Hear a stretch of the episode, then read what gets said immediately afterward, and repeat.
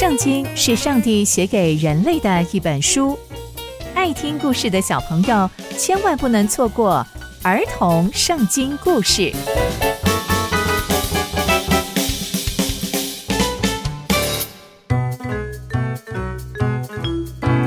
各位亲爱的大朋友、小朋友们，大家好，我是佩珊姐姐。小朋友们，今天佩珊姐姐要跟大家分享的故事是天降大雨。我们在前一集中知道。以利亚先知一个人要面对四百五十个假先知，不但没有怯战，而且还靠着上帝行了神迹，让大家再一次见证上帝的大能。那接下来还会发生什么样的事情呢？就让我们继续听下去吧。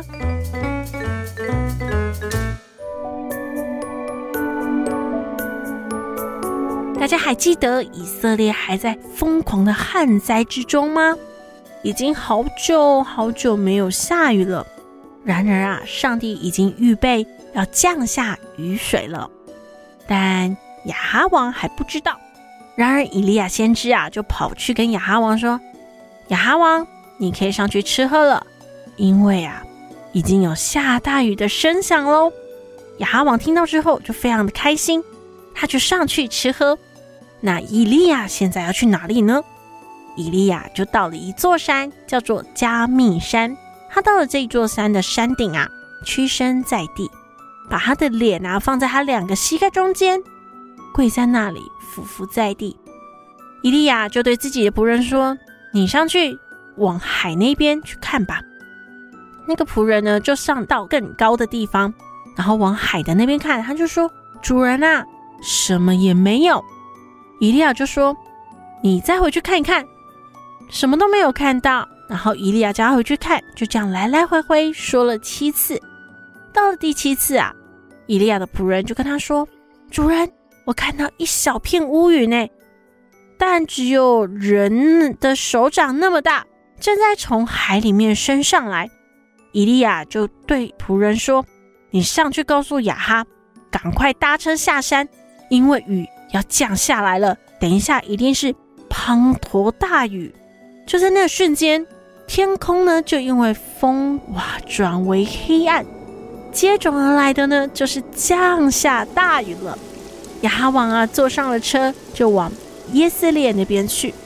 那上帝的能力呢就临到了以利亚的身上，以利亚就束上腰，就往前赶快跑，跑在亚哈的前头，直跑到耶斯列的城门口。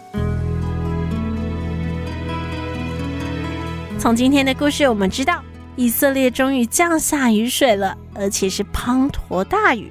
这对以色列百姓来说，真的是一件又好又美的事件。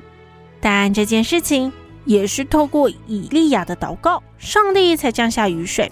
这也再次说明呐、下雨这件事也是上帝所掌管的哦，并且要不断的呼求上帝的恩典。而且以利亚非常的有信心，当他看到这么小的乌云。他就赶快告诉亚哈要下大雨了，这是对上帝完全的信靠，所以他才能够完全的知道上帝的心意是什么。哇，小朋友们，以利亚真的是一位非常爱上帝的先知，他知道上帝要降下雨水，但他仍然俯伏在上帝的面前，不断不断的呼求上帝，向上帝祷告，因为以利亚知道只有上帝统管切。那我们呢？我们也要学习以利亚，凡事都要带到上帝面前祈求，让上帝带领我们的每一步。那接下来还会发生什么样的事情呢？